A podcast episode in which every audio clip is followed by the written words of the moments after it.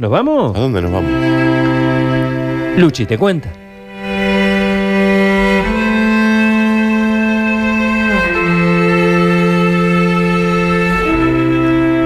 Hoy hablamos de conexiones en el fuego. Fabián Ceballos estaba desesperado porque el fuego bajaba por el cerro El Pajarillo y no podía detenerlo. Las inmediaciones del paraje Quebrada de Luna era devorado por las llamas y unas seis casas corrían peligro. Todo esto ocurría en la pedregosa y maltrecha Ruta 17, a unos 15 kilómetros de la intersección con la Ruta 38, cerca de Ongamira, al norte de Capilla del Monte. Lejos de toda urbanidad, el monte nativo se transformaba en minutos en cenizas. Fabián, Fabián Ceballos está en línea con nosotros para que nos cuente cómo era, ese escenario. No me digas todavía la ayuda que pediste, porque esa es la... Sorpresa. Esa es la chispa.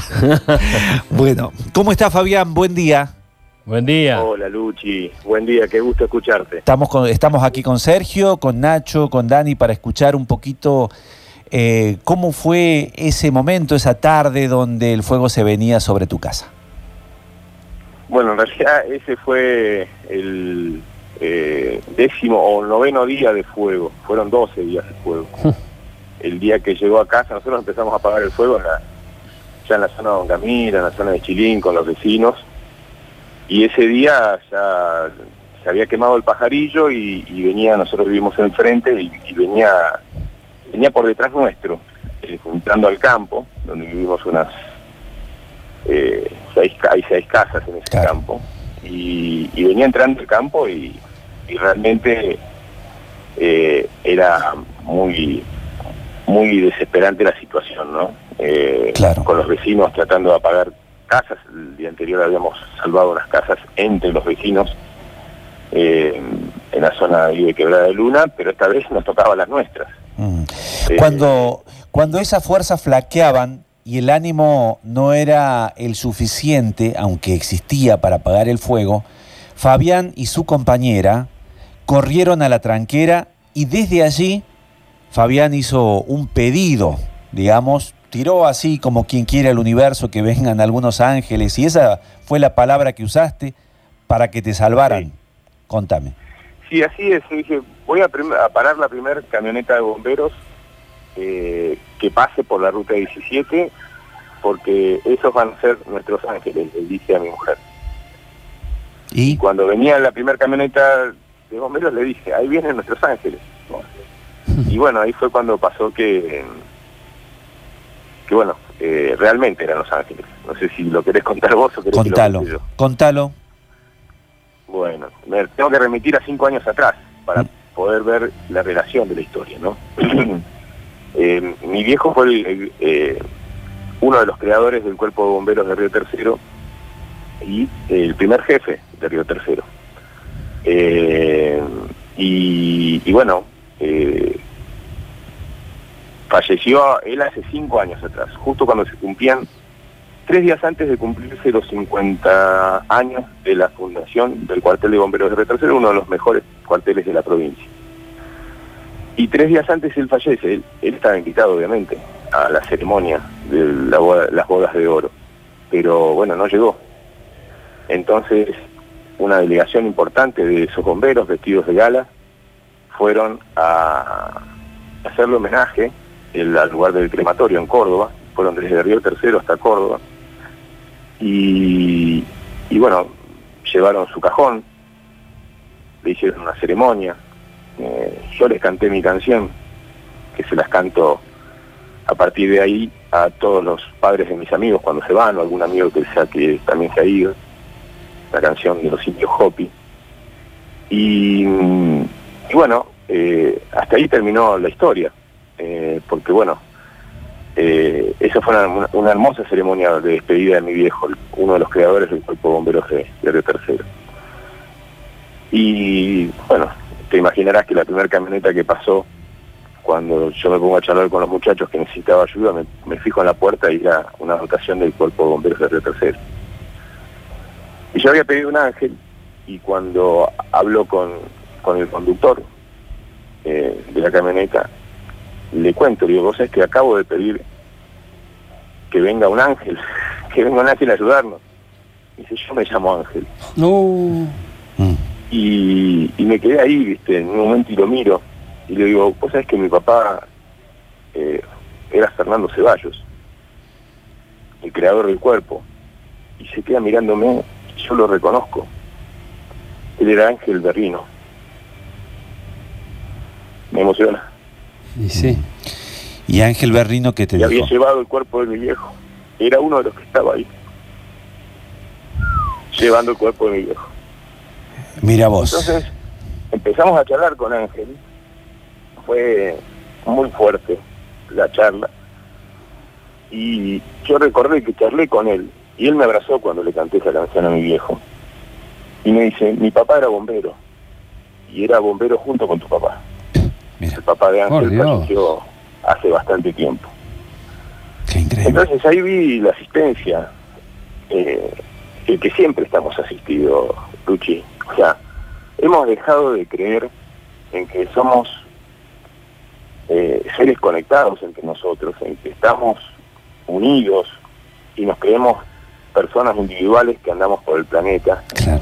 Y realmente hay una conexión muy grande. Bueno, Y este- esta situación lo está contando, ¿no? bueno, y nosotros vamos a hacer esa conexión artificial, porque vos estás hablando de una conexión natural que existe entre los que estamos y entre los que no están.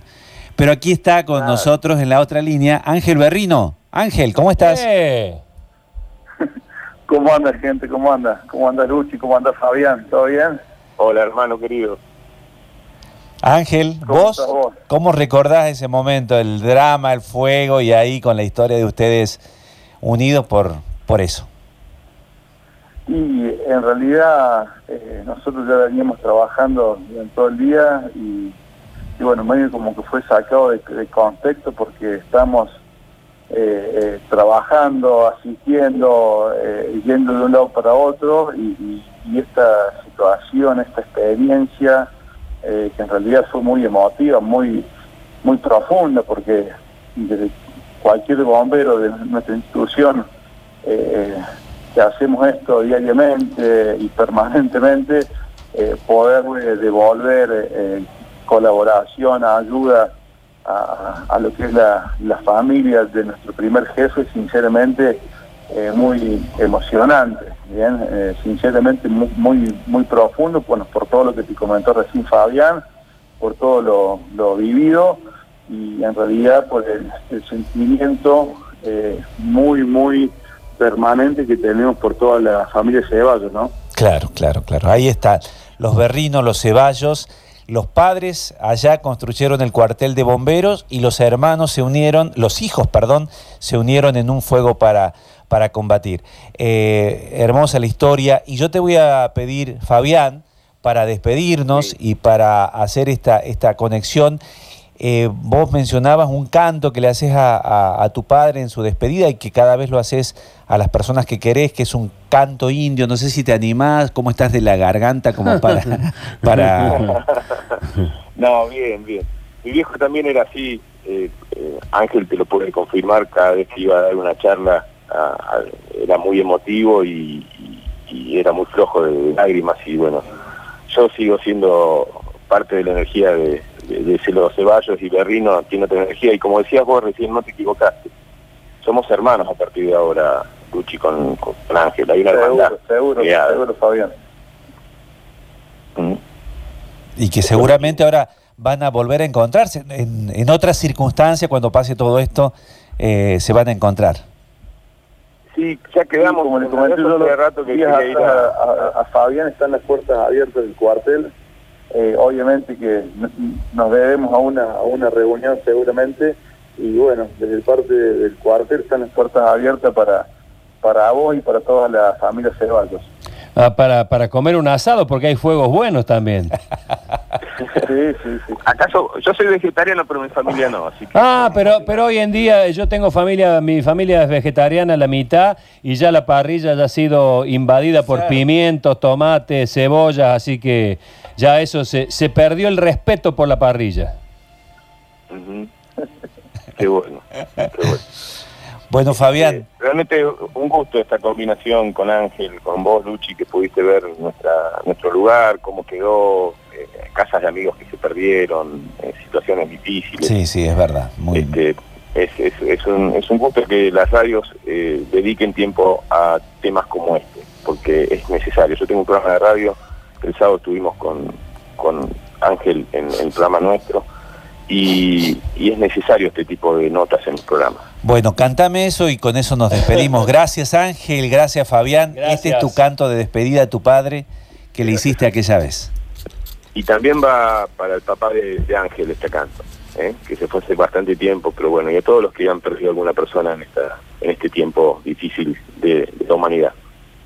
Es una canción Hopi. La voy a resumir, pero es así. Yana